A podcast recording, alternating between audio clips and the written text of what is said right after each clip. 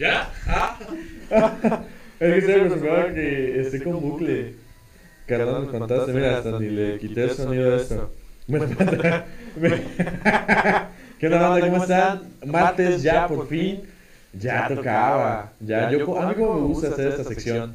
A, a mi carnal, quién sabe, ¿no? Yo sé que sí, pero. Ah, sí, qué chido. No, la, la verdad, la semana pasada sí tuvimos unos problemas técnicos por ahí. Porque, pues, ya cómo estuvo la situación con lo del el frío ártico, el frío polar, perdón.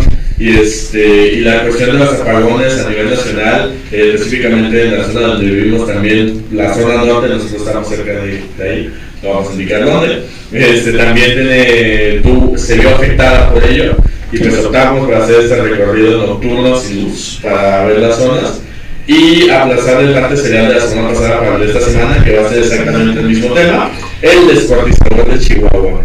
Entonces, aquí andamos tranquilamente, eh, por lo que notarán, estoy solito, estoy solito y parado. es un martes serial completamente renovado, diría yo, aquí está la vela que ya conocen, como, como ustedes pueden notarlo.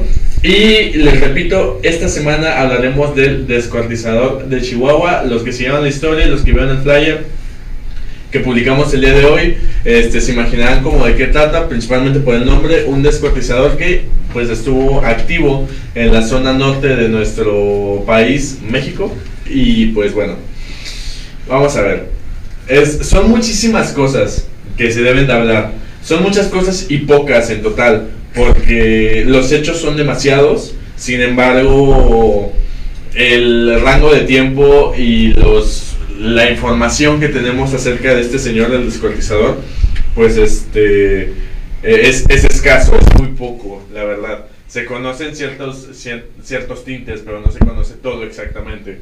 Eh, aquí nos dice dónde está el compañero. Ah, el compañero llegó tarde. Ahorita viene, eh, está retrasado, le tocó ir a checar un incendio para allá, pero no ha llegado, mi carnal. Este, vengo llegando, buenas noches, y ahora por qué solo. Mi carnalito llegó tarde, está ahí checando unas cositas, y pues ahorita no tarda en llegar, y pues hay que hacer el programa, hay que hacer el programa, señores, y pues estamos aquí. Eh, Ya llegué, ya llegué, ya llegué amigos.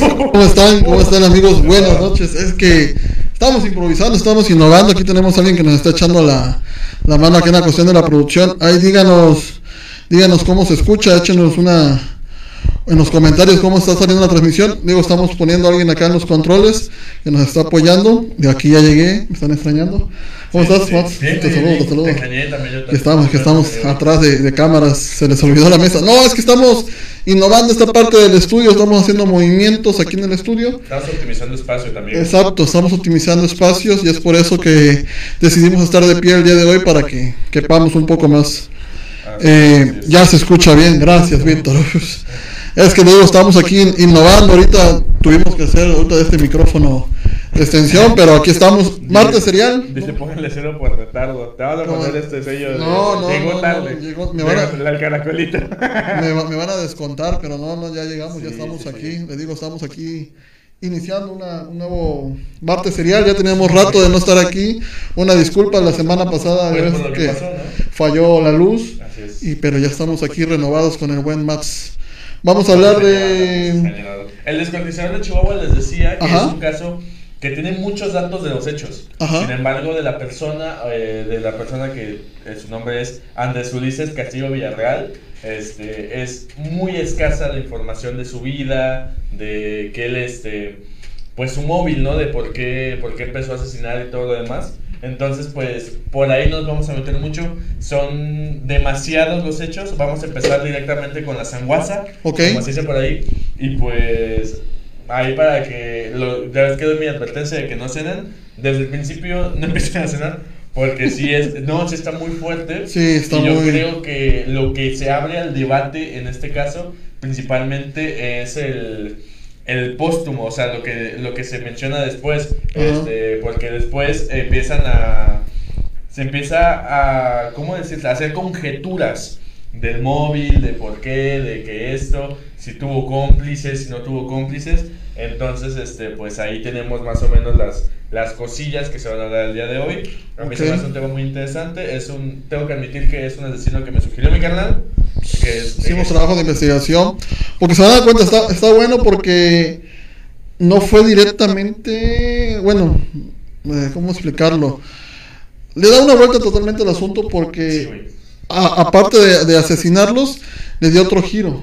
Hizo otras cosas. O sea, Sí, sí, sí. los asesinó, los descuartizó, pero hizo otras cosas que sí impactan y dicen, ah, cañón. O sea, se salió de lo común que veníamos hablando y dio un brinco. Aparte de que es un asesino pues, nacional, por así decirlo.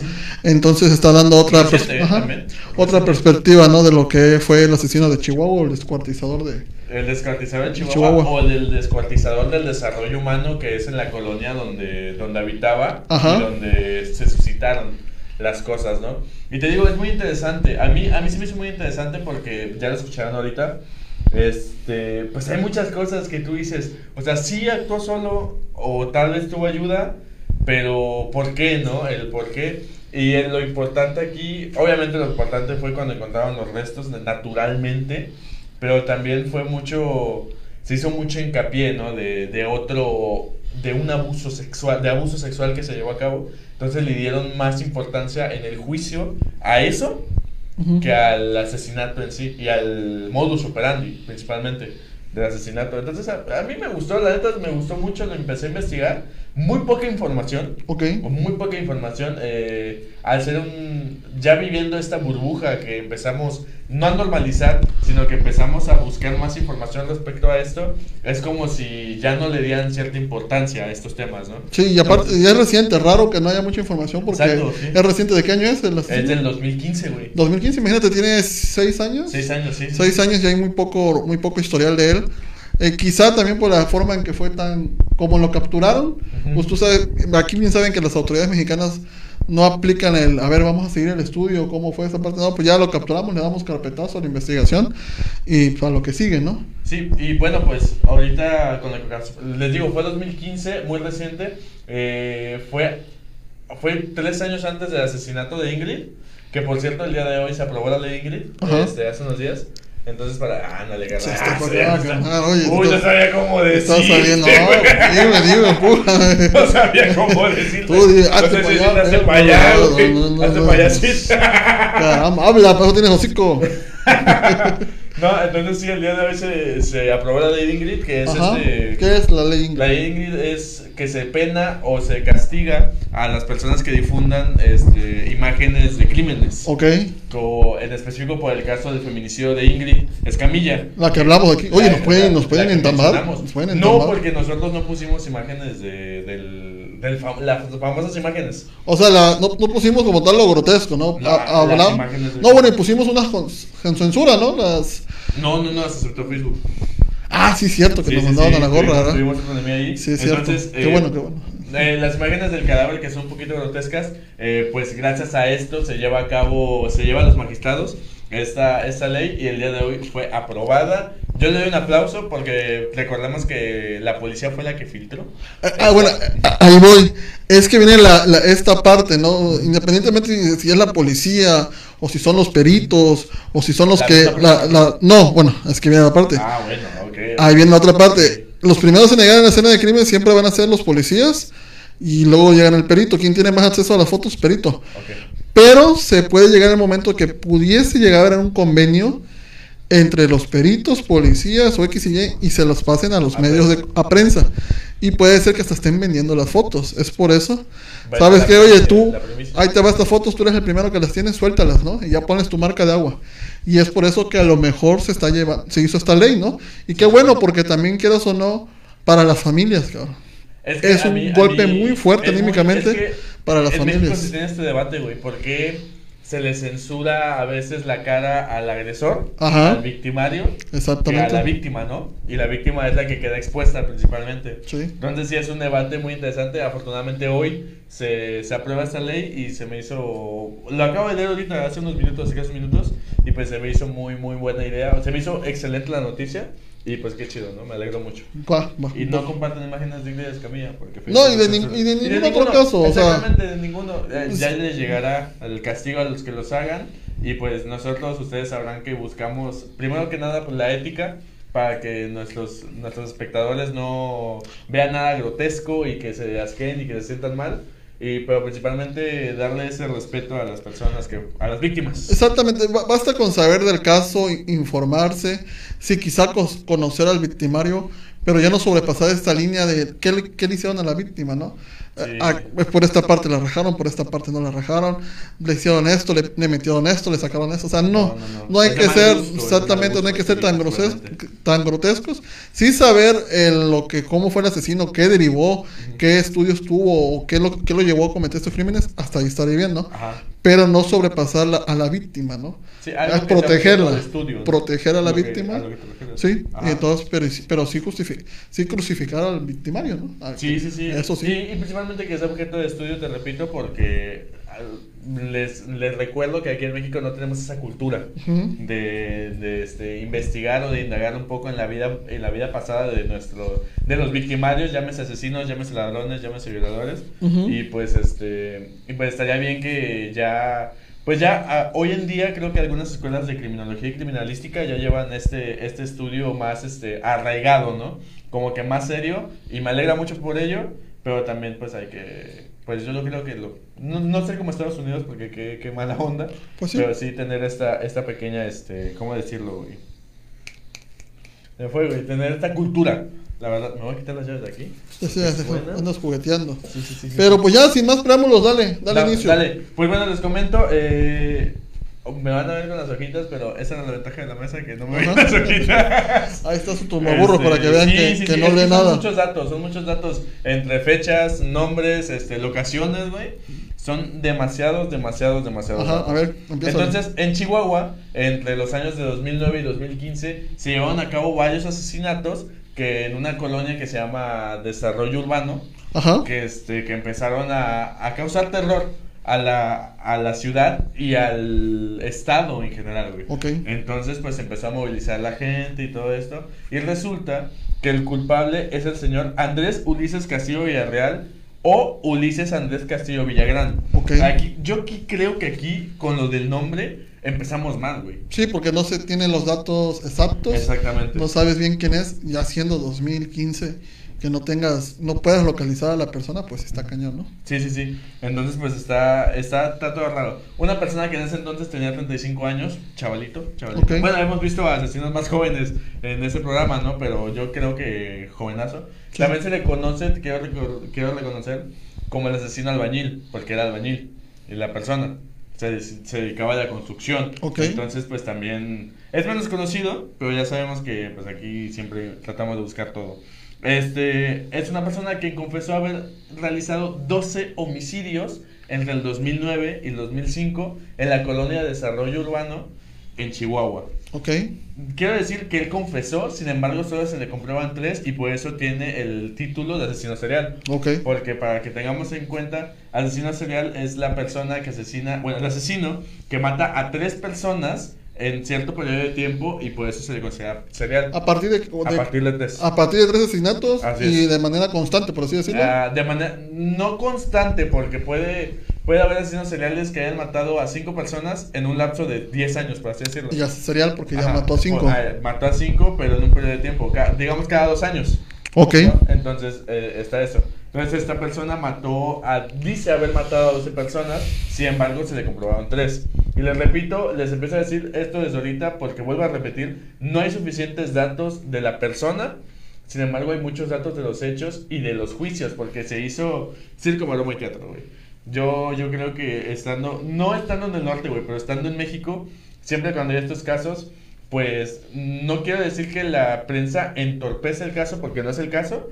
Sin embargo, la prensa se presta a que se arme un debate mediático completamente en todo esto, ¿no? Eh, aceptable, completamente, aceptable completamente. Sin embargo, siento que puede llegar a afectar un poco a cómo vemos a estos victimarios. Entonces, ahí como que tengo este este dilema moral entre si la prensa debería o no es meterse mucho en el caso, pero meterse mucho, güey, o sea, mucho, mucho. Sí, La no, no, es que ah, la, la prensa siempre va a ser una parte muy fundamental, un parteaguas. O sea, lo hemos visto ahorita, sí es cierto, está lo del COVID, pero estuvieron atacando y atacando y atacando y atacando diario. Sí es cierto, el COVID es algo que hay que verlo con seriedad, pero también caemos en la parte de que te crea paranoia, ¿no? Al fin y al cabo, el COVID está desarrollando muchas enfermedades mentales. Sí. Entonces la prensa la- siempre ha sido un parteaguas, o los medios de comunicación han sido un parteaguas, pues se va a escuchar mal, pero para crear psicosis. Sí, no, y sí, para tienes toda la cre- razón. crear miedo al fin y al Pues, cabo. Lo vimos con la Matevejitas. ¿Qué pasó con la Matevejitas? Todo el mundo dijeron ya, tengan cuidado en todo el país. No freguen, las patavejitas no iban a andar en los 31 estados. Todo el país estaba, estaba con una paranoia. Y se empezaron creo- a juzgar a, a- a trabajadores del sector salud. Así es, exactamente. Y creo que hasta le dio ideas, ¿no? A otros delincuentes, ¿no? ¿Qué pasó ahorita? Ahorita con el COVID. No se empezaron a juzgar a los enfermeros y a los doctores Ah, sí, pobrecito. que ellos iban con el virus.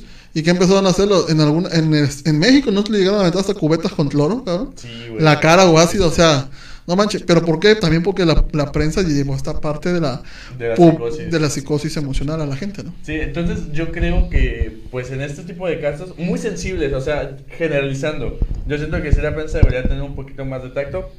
Este, no estoy, no estoy conden- autocondenándonos, güey, Ujú. pero sí está medio complicadillo esa onda. Pues bueno, el 17 de noviembre del 2015 se lleva a cabo ciertas investigaciones porque ya eran muchos los cuerpos que se habían encontrado. Y días después encuentran a esta persona, a Andrés, digámosle Andrés, o al descuartizador. Encuentran al descuartizador y... No, perdón, perdóname la vida. No, no. Encuentran, encuentran restos humanos en la calle 11 y la calle Álamo, Ok. en la colonia de Desarrollo Urbano. Ok. Es muy importante. Todo lo que voy a mencionar se lleva a cabo en la colonia de Desarrollo Urbano. güey. ¿Y ¿Qué? En la colonia. En la Colonia. Colonia. Colona. Colonia de Desarrollo Urbano, de ahí partimos. Ujú. Es muy importante que, que, que apunten esta, este, este nombre porque aquí fue donde se suscitaron Todo los, esto, toda todo la, esto. todos los hechos en Chihuahua En Chihuahua, exactamente. y es aquí donde se llevó toda la historia. Sí, resulta, resulta que la primera víctima, y quiero que lo tenga muy en claro, Ajá. fue identificada como Lorenzo Oliva Barrios, de 22 años. Yo tengo 22 años, a mí me- ya me dio miedo. Ya me dio miedo, güey. Ya me dio miedo. De 22 años, eh, quien era originario de la ciudad de Delicias, en Chihuahua, y Ajá. trabajaba en una empresa de alimentos, trabajaba en alimentos y bebidas. Ok. Desapareció el 13 de noviembre del 2015. ¿No? Ok. Entonces, esta persona resulta que había salido a conseguir alimentos este, por. Por. ¿Cómo decirlo? Lo dijo su familiar. Este, su familiar menciona que esa persona había dicho que iba a salir por alimentos, específicamente la cena, y nunca regresó. Ok. Nunca regresó, sin embargo, se encontraron dos días después de que había desaparecido, 15 de noviembre, se encontraron sus restos inferiores dentro de una casa que estaba en construcción. Ok. Yo creo que aquí se debieron levantar las primeras alarmas de en qué oficio trabajaba el asesino. En ese momento no se sabía, pero yo creo que eran las primeras alarmas, ¿no? Si estás en una obra en construcción y no... Y encuentras ahí los cuerpos, güey, o sea, los restos, dices, bueno, alguien tuvo que tener acceso aquí, o quién sabe qué tipo de seguridad haya tenido. Ay, perdón, me estoy alejando mucho, perdón, perdón, perdón, Flor Manager.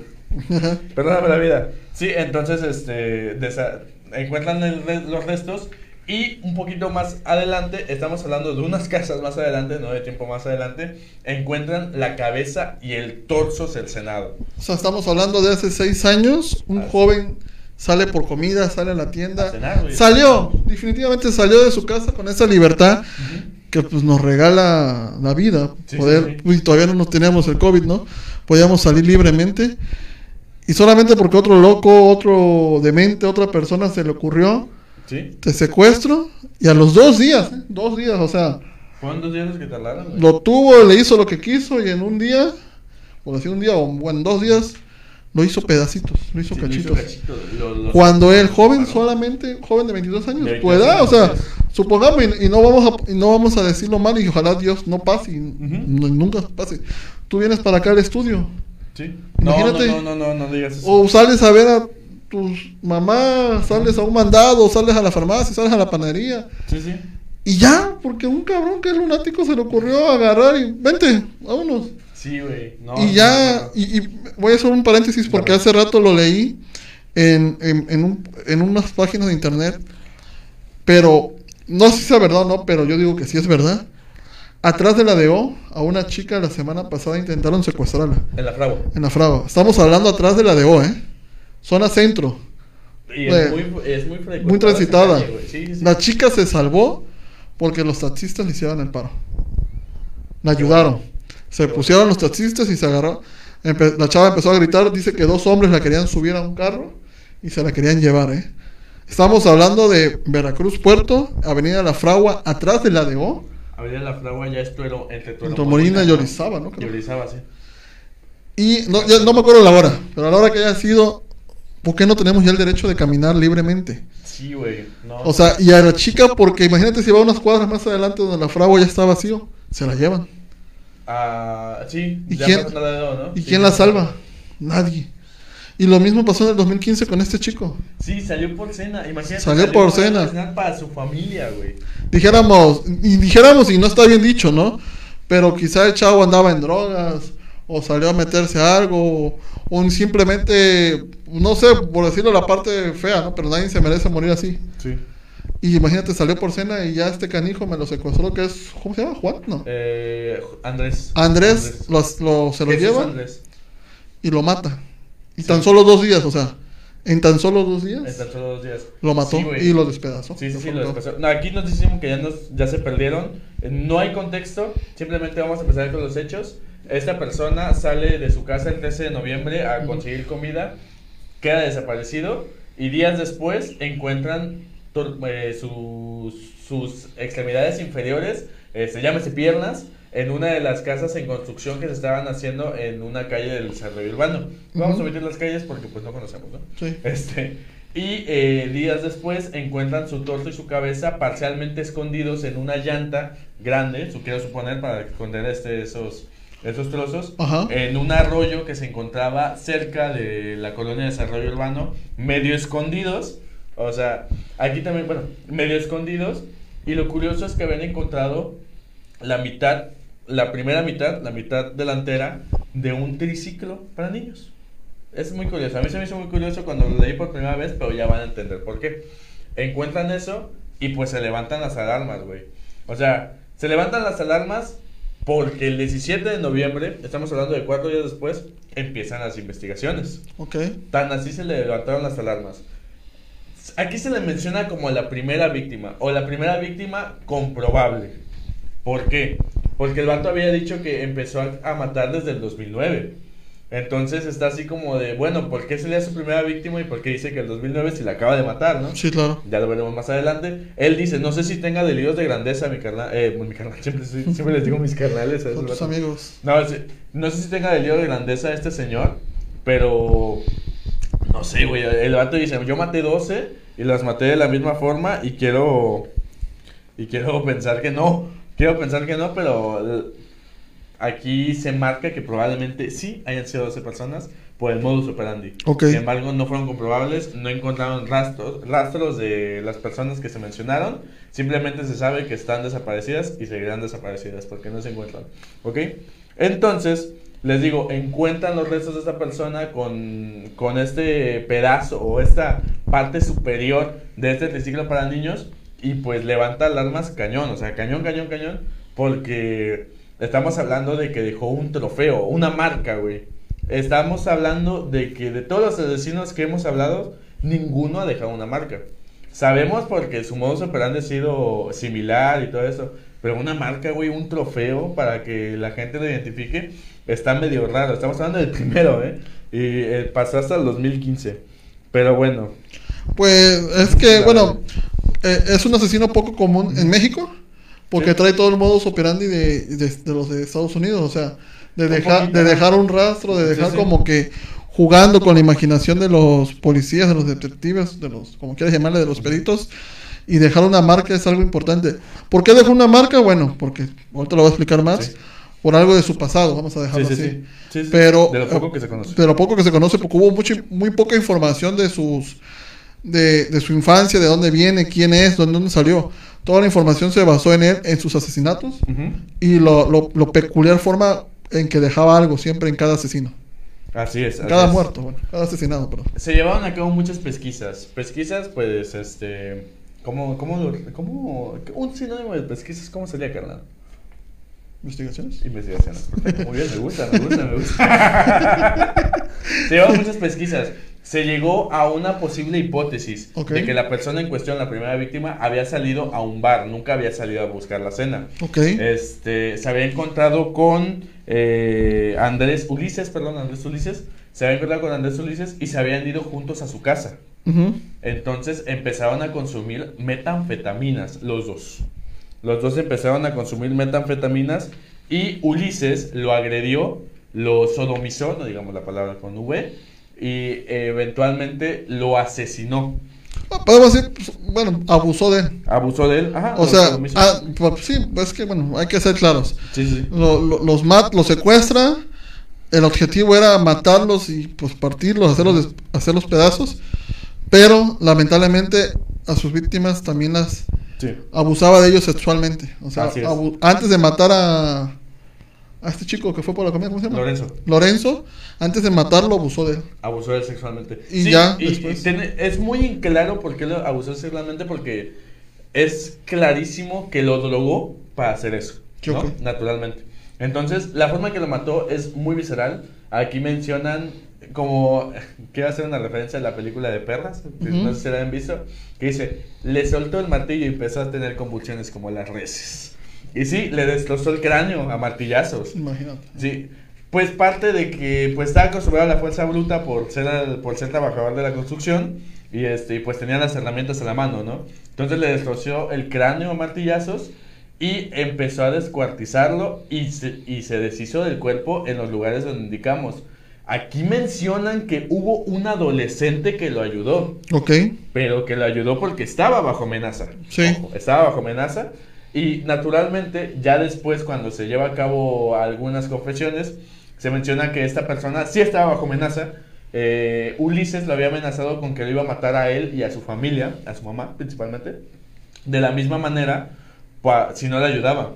Entonces, esta persona pues lo ayudó y... Se va atemorizada. Sí, sí, sí, no, imagínate. Sí, o sea, él pensó, si le hizo esto a él, ¿cómo- ¿por qué no me lo haría a mí, que soy más pequeño, no? Sí, fácil. Naturalmente. Entonces, se deshacen del cuerpo y regresan a limpiar todo. Y aquí respondemos la pregunta de Jimmy. Si los descuartizó, ¿por qué no hay rastros de sangre? Porque empezaron a...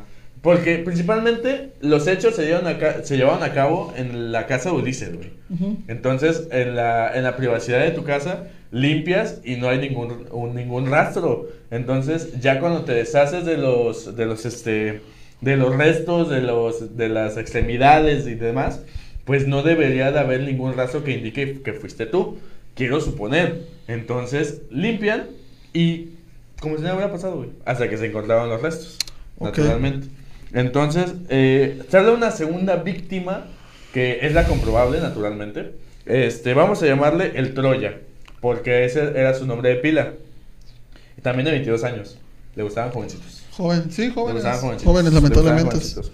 Fue el 13 de diciembre del 2015 cuando fueron encontrados sus restos de una manera muy similar a como habían sido encontrados anterior- los anteriores restos, que fueron en diferentes casas abandonadas o en obra negra, como se le conoce, o en construcción, Ok. que repito, eh, Ulises al tener este, este empleo pues era común, ¿no? Que pudiera entrar, o era fácil, porque pues tenía esta, esta confianza tal vez de los vigilantes, y si había vigilantes, quiero suponer, entonces era, era sencillo para él deshacerse de los restos ahí en casas abandonadas. Quiero dejarlo como hipótesis porque no se menciona, entonces yo sí quiero dejarlo ahí como puntualización. En el tintero. Si no es que yo sea mejor que los peritos, pero, pero ahí está, ahí está. Este, los encontraron desmembrados y exactamente en el mismo arroyo. ¿Y qué crees que encontraron? La otra parte del triciclo. Ok. Estaba haciendo como, bueno, no literal, pero estaba haciendo como un rompecabezas. Así es, así es, así es. ¿Cómo? Sí, es que esto del, del triciclo de niños, güey, es como una alegoría que perdió algo en su infancia. Sí, no, no, está, está marcado por su infancia porque, eh, digo, ya desde la parte que vemos que, Sí. que abusa de, de un hombre y en, el- en el segundo, en la segunda víctima volvió a abusar de él también. Sí, sí, sí. Entonces ya, imagínate, abusó de dos hombres. Deja juguetes cuando lo- en donde los, los tira a los cuerpos. Entonces esto ya da hincapié a que algo muy fuerte pasó en su infancia. Así es. A que a lo mejor él fue violentado sexualmente en su infancia y es por eso que tiene este odio hacia los hombres. Quizá fue un hombre joven porque él busca hombres jóvenes. Eh, quizá él era un niño y fue violentado por un, por un muchacho o algo. Y es por eso que ahora él busca desquitarse de esta manera, ¿no? Ajá. No, mi carnal. Mi carnal, Infórmate, mi carnal vio el mentalista. Lee, lee, cultívate. No. Pero es por eso que puede, Sí, puede, llegar a pasar, ¿no?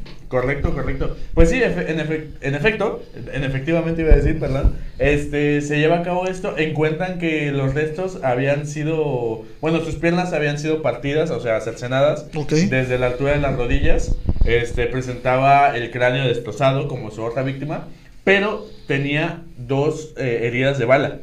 Entonces ahí estaba como que el... Como que... se- tuvo una riña con él previamente. Exactamente. Fíjate ahorita que mencionas eso. Y te digo porque a mí me gustaba ver mucho de.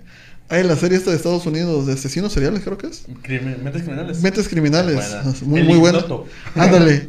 Ellos, eso de que les destroce el- la cara a martillazos, es por algo, ¿eh? Sí. Puede ser porque y se va a escuchar feo y grotesco. Aquí veo que quieren, quieren saber detalles. Sangre, quieren sanguaza. Quizá cuando ellos, ah, cuando a, él, a él abusaban de él, quizá él veía los rostros de las personas y veía el placer o algo, por así decirlo.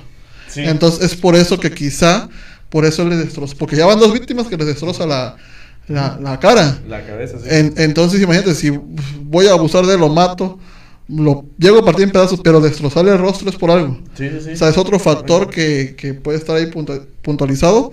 El que le disparara quizá porque o este le puso el brinco o este pudo pelear un poco con él, ¿no?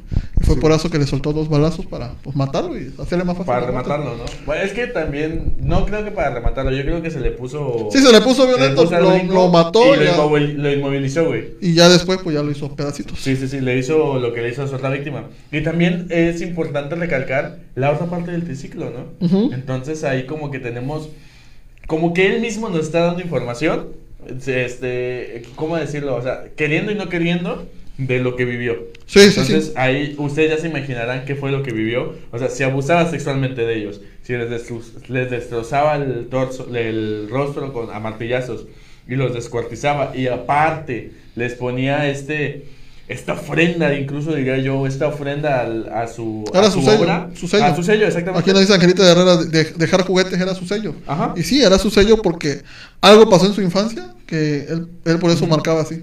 Así es. Pero bueno, van dos víctimas. La tercera víctima, ¿quién es? ah, ahorita no tenemos información de la tercera víctima porque resulta que Ulises se cambió de casa. Ok. Se cambió de casa. Aquí mencionan que con engaños, esto ya será cuestión de, de investigar más. Este, ubicada en la calle Álamos, donde habían encontrado los restos de la primera víctima. O sea, también un poquito cínico, yo creo. Yo creo que un poquito cínico, como que quería estar en, todos en lados. no, en presencia como de su primera obra reconocida, porque, repito, el vato dice que empezó desde el 2009. Ok. Pues no lo, no lo creo yo por lo que estamos viendo, ¿no? Es así como que se sienta atraído hacia la calle. Si se siente atraído porque, por, ¿cómo te diré? Si se mudó con engaños y exclusivamente en esa casa, en esa calle, yo siento que es así como de que quiere estar cerca de donde se presenció su primera obra. Ok. Entonces, considero eso al menos. Eh, en la colonia de desarrollo urbano, u- urbano, perdón. Y bueno, eh, aquí mencionan que el 13 de diciembre invitó a una de sus nuevas víctimas Ok. a una de sus nuevas víctimas, este, la drogó, como es evidente, abusó sexualmente de ella y obligó a las dos personas que estaban en la casa a que vieran todo, bajo amenaza, Sí, claro. naturalmente. Pero yo te digo ahí, güey, si estás bajo amenaza, ¿por qué ya cuando estás fuera de peligro no denuncias? Miedo, más miedo. El, el miedo No sé, o sea, es que. eh, mira, no- digo, no, no, ojalá no la vivamos nunca, pero yo creo que pasa lo mismo que, que caemos en el debate y con todo respeto cuando decimos, cuando la mujer es violentada, ¿por qué no denuncia? Por miedo. Sí, El factor psicológico que llega a, a ser este asesino o que llegan a ser estas personas violentas, hacia ya sea una mujer o en este caso que era, que era este señor que sí. asesinaba a las personas, tenía cómplices, pero el simple hecho de, de que ellos vieron cómo los cómo asesinaba a sus, a sus víctimas es miedo, güey. Es miedo por el simple hecho de decir Y si no lo capturan y si él sabe que me voy ahorita y no lo capturan y después me busquen, me mata y me hace lo mismo, es miedo, güey. o sea, es bueno. miedo, es una parte de que, aparte, y si, y viene la otra parte, porque conocemos nuestra bendita justicia mexicana. Sí. ¿Qué pasa si yo voy y denuncio y me dicen, ah, tú estabas ahí, eres cómplice? También, o sea, sí. Vas para la cárcel o te van a condenar. Entonces son dos factores. Miedo tanto por la parte de que él me mate o mate a mi familia. Y miedo porque si llego a caer en la Pero, cárcel me llegan a o sea, juzgar. ¿no te, se te hace peor que ya eres cómplice cuando ya capturaron al asesino y tú no dijiste nada? Pues sí, pero es que, Güey, es que en sí, esos momentos ya no hay ni, razón, ni güey, para sí. dónde hacerte.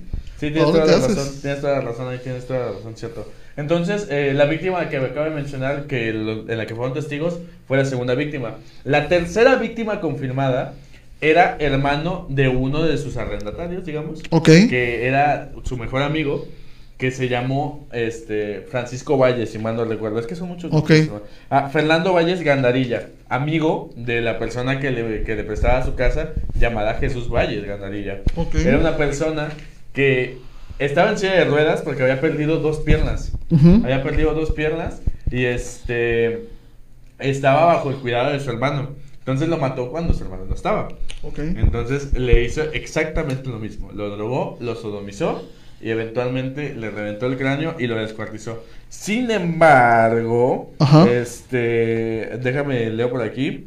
Eh, sus restos fueron encontrados el 18 de diciembre en un piso de una casa en obra negra, otra vez. Ok. Lo mismo. Y ya Sí, no pues era fácil, o sea, arroyo. sabían que como es obra negra no iba a estar muy visitada, entonces pues ahí va y lo tira, ¿no? Sí, sí, sí. Y fíjate, eso del arroyo entonces también puede marcar algo, que dejarlo, bueno, no sé, pero prácticamente hace todo lo mismo, tiene el mismo modus operandi. Ujú.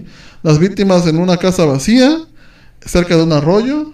O sea, pensando en esta parte de la me- criminalmente algo pasó en, en él por ese tipo de zona también. Quién sabe, a O lo mejor eso sea algo. Porque yo pensando que es un arroyo, este. No- Es que para qué los escondes en una llanta, güey, si quieres eliminar todos los hechos. Quieres recordarlo y sabes que el agua, pues. Si una, si un resto se encuentra en el agua, se va a mantener por mucho más tiempo. Entonces a lo mejor quería ¿Quién visitarlo, güey. A lo mejor, o sea, dentro de su dentro de su mente enferma, güey, este, a lo mejor pensaba, no, pues yo sé que van a estar ahí, se van a mantener más de lo normal, pero no me voy a arriesgar a tenerlos en mi casa. Sí. Entonces él podía ir a visitarlo. Sin embargo, tenía este sello que, como tú dices, que era dejar esta parte del triciclo. Porque, ojo, nada más dejó las dos partes del triciclo. Porque en la tercera víctima ya no dejó ningún No, juguete. no, Ok. Entonces, este, pues yo siento que era eso, como que sabía que podía volver a verlo y pues presenciar su obra. Por lo mismo, güey, a lo mejor todo lo que hizo era como venganza hacia, pues hacia las personas que le recordaban a la persona que le hizo daño. ¿no? Entonces, a lo mejor está eso y pues él quería volver a ver lo que hizo su obra para rememorar pues que él tenía el poder en ese momento. Sí, claro, eso, claro. porque muchos se van hacia eso. ¿Quién tiene y quién no tiene el poder? Y a lo mejor su móvil era sentirse con poder, como no se sintió con lo que le pasó. Sí. Que ya ustedes sabrán que habrá sido, ya se habrán imaginado qué fue lo que pasó. Este, dice Angelita Herrera, y el denunciar es mucha pérdida de tiempo, no te ayudan, hasta se burlan de uno, así pasa luego. Ya ven el caso de esta chava de Veracruz, cómo la atacaron y no... Ay. Sí, sí, sí. Sí, sí, sí. Al fin y al cabo, esta chica, Vale Queen, nosotros subimos la nota, eh, Valeria Rangel, subimos la nota aquí en Enfoque. eh, fue una nota que se hizo viral rápidamente, no solo aquí en Enfoque, en todos los medios. Y qué bueno que este tipo de notas se hagan viral, porque merecen ser denunciados. Ya basta de abuso a la mujer. Sí, la verdad. Pero lo que a mí me llamó mucho la atención, que hubo creo que en la nota, no me acuerdo si 60, 50 comentarios, y la mayoría eran de, mujer, de mujeres atacando a Valeria. Triste, güey. Una mujer decía ahí, y se lo voy a decir explícitamente como lo decía la publicación, no lo digo yo, ¿eh? Ya le cambian el nombre ahora a la putería, que ahora se llama Gogo Dancer. Ah, sí, sí lo leí. O sea, y, y que prácticamente dice, cada quien eh, me obtiene lo que da. O sea, dando, dando, cu- dando No, cuenta güey. que era culpa de Valeria lo que le pasó, ¿no? Para nada, güey. Mañana lo vamos a estar a- hablando en, en Famosos y Espumosos. El buen Eddie va a tocar este tema. Pero lejos de que lo le, digamos ahorita nosotros, es como qué pena que entre mujeres se ataquen. Sí, sí, sí. Que ellas no se apoyen, que juzguen Y al final de cuentas, no, eso sí, mucha gente mostró empatía, ¿no? No cabe duda que los buenos son más que los que hacen los comentarios malos, ¿no? Sí, sí, sí. Pero duele ver que los comentarios malos sean de mujeres, hacia otras mujeres. Así que ojo Es ahí. triste, es triste. Lamentablemente, eh, aquí no es por desprestigiar el movimiento ni nada, pero aquí se ve un poquito de la sororidad de que tanto Sí, se habla, ¿no? Exactamente. Entonces, pues bueno, o- todo nuestro cariño a Vale Queen, Valeria Rangel principalmente. eh, ojalá y todo vaya a bien con la denuncia que ya pusiste, porque sí puso su denuncia. Sí, no, y que se establezca y que, Sí, y que se haga justicia. que haga justicia más que nada. Y mañana vamos a estar tocando el tema de nuevo en Famoso y Espumoso. Ahí está, perfecto. Entonces, pues sí, más o menos como ese, como, como eso se, se prestaba a, lo- a las, es que no sé si decirles cómplices, güey, a las personas bajo amenaza, pero bueno, a las Es, es que sí, sí, lamentablemente sí llegaron a ser cómplices, pero con a- bajo amenazas, o sea, pues como dices tú, pudieron haber hablado, pero existe este miedo, o sea, si este güey ya, ya vi de lo que es capaz de hacer, imagínate que voy y denuncio, y la policía no me cree, o la policía me detiene, y me detiene en este momento, y yo pido protección para mi familia, y a mi familia no le dan protección, Sí, entonces pues no, por eso lamentablemente ellos no hablaron, y pues sí, lamentablemente van a tener que pagar, dijera el dicho, justo por pecadores, ¿no? así es. Bueno, encuentra a la tercera víctima porque resulta que algunos restos aparecieron en las calles de desarrollo urbano. Ok, ya estaba. en- sí, sí, sí, aparecieron en las calles. Y pues dieron con la persona. No hay especificaciones de cómo fue la investigación para llegar a esta persona. Pero lo capturaron. Ok. Lo capturaron, que es lo importante. Y aquí viene lo, lo interesante, lo, cómo lo ven algunos criminalistas.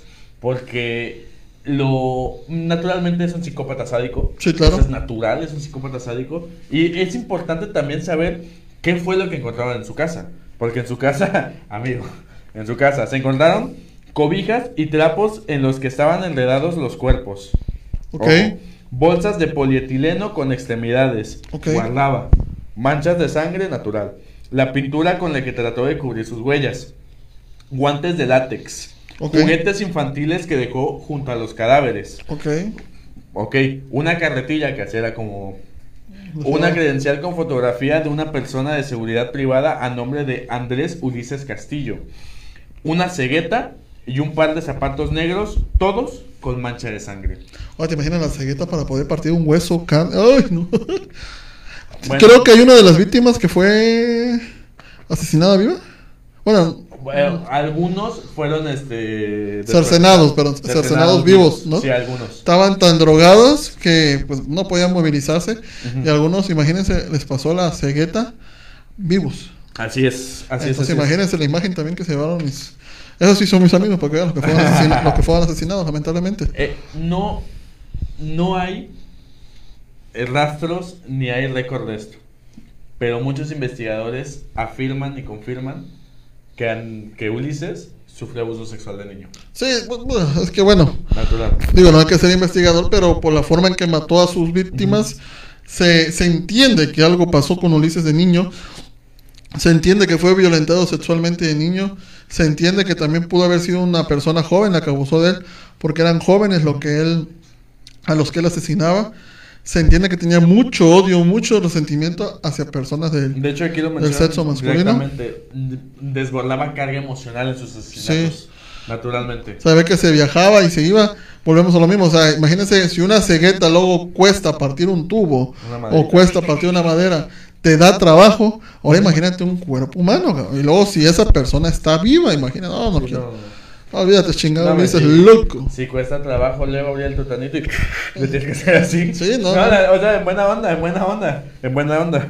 Fíjate el es en buena onda, güey. Muchacho. La neta. Pero bueno, este, resulta que, pues, se tiene la hipótesis de que Ulises probablemente haya sido abusado en múltiples ocasiones. Ok. Entonces, era por eso que dejaba estos juguetes que buscaba personas de una edad este, similar, porque probablemente la persona que lo haya abusado haya sido de esa edad. Sí. Entonces, cuando él era niño, y los juguetes representan esta carga emocional o esta ausencia de infancia que tuvo y que probablemente a las víctimas que él asesinó las veía como un retrato de él mismo. Sí. Porque los descuartizaba para verlos más pequeños. Como niños. Ok, sí. Yo, esa es mi hipótesis. Esa es mi hipótesis, No, probablemente. Muy bien. Puede ser que no sea así, que esté hablando por hablar, Pero yo lo veo así porque dejar solo la cabeza y el torso en un lugar que probablemente pudo haber vuelto a visitar es así como de ves ves o sea un cuerpo y un torso es como este pelo no es Sí. chiquillo.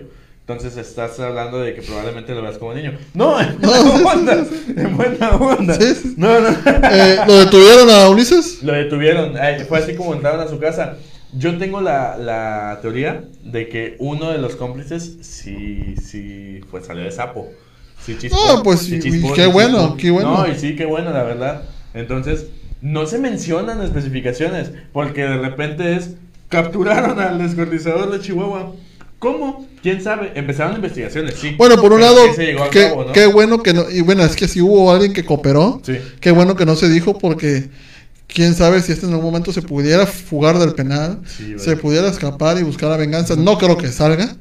Ahora te voy a decir cuántos años tiene. ¿Cuántos años le dieron? 120. 120 años. No va a salir. O sea, muy. pues, Y gracias a Dios fue en el 2000. Digo, gracias a Dios no. Bueno, gracias a que la justicia en el 2015 ya estaba un poco más avanzada, ¿Sí? pues ya son penas más severas. O sea, ya no le va a dar para salir. Así tenga muy buena conducta, no, no la va a librar. No, no, no, para nada. Este, pues bueno, otra cosa que se menciona es que dentro de su modus operandi era un asesino organizado, ¿Ok? porque cazaba a las víctimas, las merodeaba, veía como que su modus vivendi, su forma de vivir, y ya era como atacaba, porque sabía, si les ofrecía drogas es porque sabía que hacían drogas. Ok. naturalmente. O sea, no es por ofender a nadie, sino no vas a, no vas a cualquier persona. No, pues- Oye, ¿quieres mota? Y te- tú me vas a decir, ¿quién eres? O sea, yo no consumo, tú cómo sabes, ¿no? Entonces, si era una persona que sabía que sus víctimas consumían cristal o metanfetaminas, era así como de, oye, vamos a mi casa, te invito unas metas y vemos qué onda. Entonces, él sabía, cazaba a sus víctimas, era organizado Ok. pues empieza todo esto y pues revivimos lo mismo que las que los juguetes o el triciclo eran para esta carga emocional que le faltó y pues no es es este es natural que tenga muchos juguetes a lo mejor él se, identificaba aún como un niño güey Sí, no, quizá en esos momentos de trastornos o de crisis que ya le daban, pues recordaba todo. Aquí nos lo dice Angelita. Revivía con sus víctimas ese momento que lo dejó marcado. Sí, efectivamente. Le decía Max, el simple hecho de destrozarle la cara era por algo. Porque él veía en sus víctimas algo. Y es por eso que les, que les destrozaba la cara. Porque fue lamentablemente lo que él vivió. No es justificable, desde luego. No es justificable. Pero todo, toda acción que pasa a algún asesino en su infancia, sobre todo en su infancia, lo deja demarcado de, de por vida, ¿no? así es bueno también la fiscalía este abrió la posibilidad de que esa persona con su modus operandi haya matado a más de 20 personas Ok, este, dentro de las cuales se les pu- él pudo haber matado, y te voy a leer, a Miguel Humberto Castillo Quintana, quien fue encontrado sin vida en la calle Nueva España y R. Almada, siendo la causa de muertes los golpes en el cráneo, el 7 de agosto del 2015. José Urias Hernández, encontrado en la colonia industrial sur número 1 en el complejo industrial Robinson el 6 de septiembre. 2015. Guillermo Juárez Portillos, que también fue encontrado en la misma zona. Gabriel García Hernández, a quien mataron con un arma blanca golpes el 3 de agosto. José Manuel Chivara, Chavira perdón, Olivas, que encontraban en otra zona en el 2009. ok. Ok. Gustavo Adrián Saldaña Hernández, que le encontraron en, en la colonia 2 de octubre el 3 de abril. Mi cumpleaños. Mi cumpleaños 3 de abril. Ahí para que sepan. Mientras tú festejabas, otro asesinaba. Así. No, pues, eh, bueno, encontraron sus restos. Encontraron sus restos. Víctimas identi- sin identificar, naturalmente por los golpes en la cabeza, probablemente, en la avenida Pacheco, bajo un puente, el 29 de noviembre del 2014. Otra víctima sin identificar en la avenida Pacheco y vías del tren, en unas vías. Quise deshacerse del cuerpo en unas vías. Y Andrés Ulises además confesó haber asesinado a una persona en la colonia Chihuahua 2000, dando detalles de dónde lo enterró y cómo es que lo mató, por lo que hasta el momento no ha sido encontrado el cuerpo. Pues sin duda alguna, Ulises, toda una. Un asesino serial, más de 20 víctimas que se especulan, fueron 20 Probablemente. víctimas, compro- comprobables 5. Y, pero bueno, con esas 5 bastaron para cambiar la vida a todas, a muchas familias, eh, cambiar su propia vida. Quién sabe cómo le esté yendo adentro en la, en la cárcel, no creo que le esté pasando nada bien. Pero sin duda alguna, lo que siempre decimos, siempre va a haber alguien que lo va a juzgar, en algún momento va a pagar, ya está pagando por la ley del hombre, pero siempre, para todos los que crean algo, va a haber una ley divina que lo va a juzgar. Así es. El mismo tiempo, lo que como ustedes le quieran llamar, al- algo le va a pasar. No se lo merecía, quizá él no quería esto. Yo creo que nadie nace pensando, ay, voy a, voy a volverme un asesino, ¿no? Pues volvemos a lo mismo. Son factores que pasan en- a lo largo de la vida, ¿no? Lo volvieron psicópata, no nació psicópata. Así es. Bueno, también cabe recalcar que una persona que había sido la primera persona que lo ayudó a esconder los cuerpos se presentó al juicio Ok. y dijo, dio su versión completamente. Dijo que Ulises había llegado, el descortizador, había llegado a su vivienda a pedirle ayuda. un Ok, paro. ok. le pidió ayuda, que había hecho algo muy malo. Lo llevó a la casa, entonces ya cuando llegan a la casa, este, esta persona ve el cuerpo ya desmembrado y pues se saca de onda, ¿no? Entonces es aquí cuando Ulises lo amenaza y le dice, si no me ayudas, te va a pasar lo mismo. Sí, te va a pasar lo mismo. Y bueno, vamos a leer los, Dale. los comentarios finales para ver, porque ya ahí se están. Están diciendo como que Matt se está embarneciendo. Dice, ¿será la cuarentena o el amor? En la cuarentena. Dices, quizás estaba repitiendo. Bueno, por acá Jimmy comenta, quizás estaba rep- repitiendo un patrón o cada vez reconstruía la escena en la que vivió.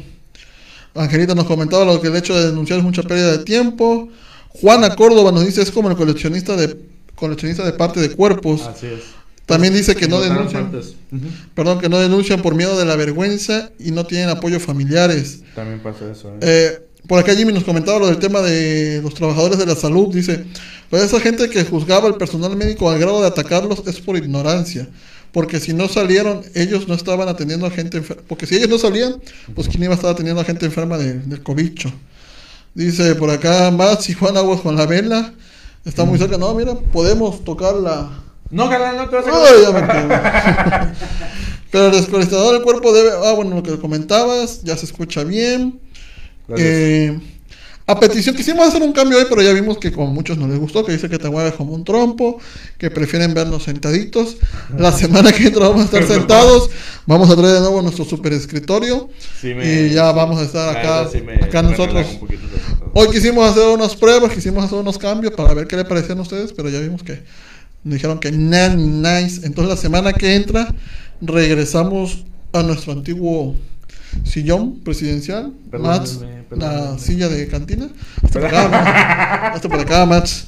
Y, Perdónenme, perdónenme. y el super escritorio la semana que entra volvemos con todo. Ah, bueno, no la semana que entra. no.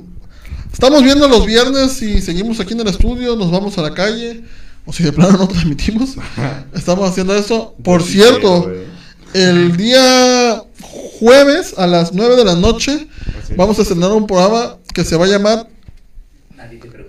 Nadie te preguntó, ya nos están diciendo por acá la producción. Nadie te preguntó si se va a llamar. que nadie te preguntó Ah, chingada. Nadie te preguntó. No va a haber programa el jueves por esto, esta chingada burla. No, nadie te preguntó, Matt, ¿de qué va a tratar? Eh, es un programa donde vamos a hablar de cine, de series, vamos a estar hablando un poquito, vamos a dar recomendaciones hasta de anime, porque pues nos encanta el anime, la verdad. Este, ya se está normalizando ver anime, gracias a Dios. Este, entonces vamos a hablar un poquito de estas películas, series, vamos a colgarnos un poquito del tren, eh, vamos a hablar de cositas que, que estén, que sean relevantes en el momento. Este, vamos a dar una premisa, este primer programa que se va a presentar este jueves, o sea, en dos días. Vamos a estar hablando un poquito de las series que se llevan a cabo de superhéroes, tanto de Marvel como de DC, y algunas independientes, ¿por qué no? Eh, ahí para que anden checando, les vamos a recomendar algunas que tenemos ahí presentes. Y vamos a abrir un debate, porque siento que se, se presta al debate mucho. Ojo, va a ser, va a ser Matt y Kevin, otra persona que van a conocer que se integra aquí a las filas de enfoque. Mañana famosos y espumosos. Eh, por acá dice Jimmy, háganme caso. Te estamos haciendo caso. Perdóname, Jimmy. Ay, es que Jimmy, te, te pones de un sentido, Dios mío santo. Vamos a ver los comentarios de Jimmy. Paloma dice que le interesaba saber qué pasaba a la víctima, es el morbo. Pues dimos detalles explícitos, o sea, creo que dimos detalles suficientes. Vamos a subir unas fotos, mañana las sube Mats, eh, ahí en la página. Digo, no van a No ser hay las, no, no hay no muchos, van a ver no lo que hay, mínimo para que sepan quién es el asesino. Y, y pues no, pues de las víctimas no hay nada, ¿no? Porque pues imagínense. Eh, por acá que decía Jimmy, Dice Juana Córdoba, haga un programa de leyendas. Ah, estaría genial. Un programa de leyendas. Fíjense que también lo teníamos. ¿Eh? No, no, no, para leyendas, pues sí, sí las hablamos. Lo que yo no quería hacer era lo de de espantos o no sé, vamos a, vamos a platicar eso de las leyendas, vamos a, a verlo. Eh, Jimmy nos decía que, hablando del tema de Vale Queen, que podrán ser lo que quieran, pero a una mujer no se le toca ni se le, ni se le juzga, ¿no? Independientemente, Exacto. cada quien hace con su cuerpo lo que quiera. Sí, eso no te quita. Si lo vende, si lo da, eso no te justifica que otro cabrón venga y te ponga, poniendo el ejemplo de Vale, que te venga una, te venga y te ponga una pistola y te diga, "Oye, voy a abusar", y tipo, no, cabrón, o sea, no, no, no, no mezcles una cosa con otra, no, Vale, que yo sepa y no lo creo que haya nunca vendido su cuerpo, vende sus shows, vende sus bailes y hasta ahí, y ella, sabe- y como todos, ¿no? Pues necesita comer y lleva la papa de esa forma a su casa, ¿no? Y hace un trabajo honrado, por así decirlo. Eh, pero de eso a que ya cualquier cabrón venga y abuse, pues no, está mal, ¿no? Eh, eh, dice, opino que en lugar de programas nuevos, mejor no cancelen los programas. Hasta Angelito se, se me echó, por Ah. Dios. Oye, que le quitaron la placa, Angelita, dice. Dice Angelita de Herrera, no seas palera, como a ti te dan preferencia. Estamos leyendo, también te estamos leyendo, Jimmy. Oye, Jimmy, es que qué bárbaro, Jimmy. Jimmy, por favor, Dios santo. Te queremos mucho, Jimmy. Eh, programa de leyendas, ah, ya lo leímos. Pues sí, digo, no, digamos así con los programas, es que han pasado situaciones, la luz se va, se viene. Sí, es que la semana pasada estuvo muy complicado, güey. Sí, pero de, de hecho va, lo que van a hacer 100% ya firmes va a ser martes serial, eh, famosos y espumosos a y el de nadie te preguntó. El de los viernes estamos viendo cómo les cambiamos el tema porque prácticamente luego somos Mats y yo y hablamos de lo mismo. Entonces para no aburrirlos también queremos mostrarles otras caras a ustedes, ¿no? Sí, que sí. dice, eh, más si te da miedo hablar cosas, me espanto. Mm, No, no, no, no, no, no. no. Más cuando- Juan, son bromas, creo que mi internet falla y a veces mis mensajes no se ven, creo. No, es que también tú vives hasta allá, hasta... Hasta el cortijo, creo. hasta el cortijo. Entonces imagínate allá apuradamente y llegan a conectar red, creo, y estos mendigos roban mucho. Pero bueno. No, es que yo tengo conectar red, es una basura, la neta. Pero bueno. Nos vamos. Nos vamos. despedimos. Muchas gracias, Señores. Mats. Ah, Estuvo muy bueno. La próxima semana, ¿de qué vamos a hablar? ¿De qué te gustaría que hablemos? Nosotros así, ¿no? No, no sé, de, de- a ver, dime uno. No, bueno, sí es cierto, di uno, de, uno, de una vez, embárcate. Me, ma- me marco. A Yo ver. tengo. Yo, que, yo tenía rato que quiero hablar del Jack el destripador mexicano. Ma- Este, digo, Mate, digo Jack, el destripador Que mexicano. se le conoce como. Aquí eh, se le llamó el chalequero. Ah, chingada. El cha- Ah, pues. Mientras no sea el cha. Todo está bien, ¿no? Eh, cada quien sus gustos. El chalequero. El no. chalequero. No, no, el chalequero tengo, tengo ganas de pensar hablar de él. O la bejarano, que también es una infanticida, mataba niños. Ay, cabrón. Sí, y este. Oye, la- O el, el sádico, el que se le llamó el sádico. Bueno, sí, sí, adelante. Hay que la gente nos deje en los comentarios cuál quieran que, que hablemos. Dice Jimmy y vamos a grabar el panteón de, los de Dos Lomas. Bueno, no, ya vi las transmisiones, creo que del otro día de este de... Digo, véanlo, a él, a él véanlo, a mí. el de Zona Paranormal. Oh, man, se avienta cada transmisión que su chingada. Yo sí vi una y. No, no, no. Yo te voy a decir, yo no me espanto, güey. Pero sí se ve cabrón, güey. Sí, no, no, no. Dice, perro. por donde tú vives, Juan. Dice, buenísima la investigación, como siempre. Gracias, Angelita. Capaz si le das un infarto, no ves que le da miedo las leyendas. No me dan miedo, soy precavido. O sea, ¿para qué vamos a abrir? no me da miedo, soy precavido. ¿Para qué vamos a abrir portales que no, no, ahí dejen cada No, es que sí, sí, pa- yo, yo no, yo sí creo en esas cosas, güey. No, yo también Entonces- creo, ¿no? Entonces, este, sí es así como de, más o menos, dice, ma- pues me llevo, me llevo a mi cuate. Al próximo que lo vamos a presentar, igual a hacer un programa de leyendas, a ver si muy machito. Sí, sí, sí, me lo, me lo voy a llevar ahí al reino mágico, güey. Sí, no, no, no, sí está interesante. Yo sé que sí jala público, la verdad sí he visto que la cuestión de las leyendas sí jala público. Eh, quizá busquemos a alguien en enfoque para que dé esas, esas, alguien que sepa también de leyendas Sí. y que quiera hablar, pues aquí si conocen a alguien y quieren recomendarlo para acá, le hacemos su programa con todo gusto. Claro, pero sí. pues de su servilleta, pues sí me mantengo al margen. Sí lo produzco, sí lo sacamos al aire, pero de aquí que me claven, no, chiquitos. No, no, no, no, no. Habla de quien quieras más, dice nada más ya no faltes, por favor. Bueno, este angelito que. Ya no, el no destripador. no. Janet Pacheco dice, muy buen trabajo muchachos, ponga algo de terror, no le saquen a mi prima, no, no vamos a bloquear a mi prima Janet Pacheco por poner algo de terror. ¿Quieres algo de terror? Ya va a llegar el recibo de luz. Eso va a ser, eso es algo de terror. Pero bueno, nos vamos, nos despedimos. Cuídense mucho, protéjanse. Chido, chido, chido, chido, chido. Vamos viendo. Nos vemos. Adiós amigos.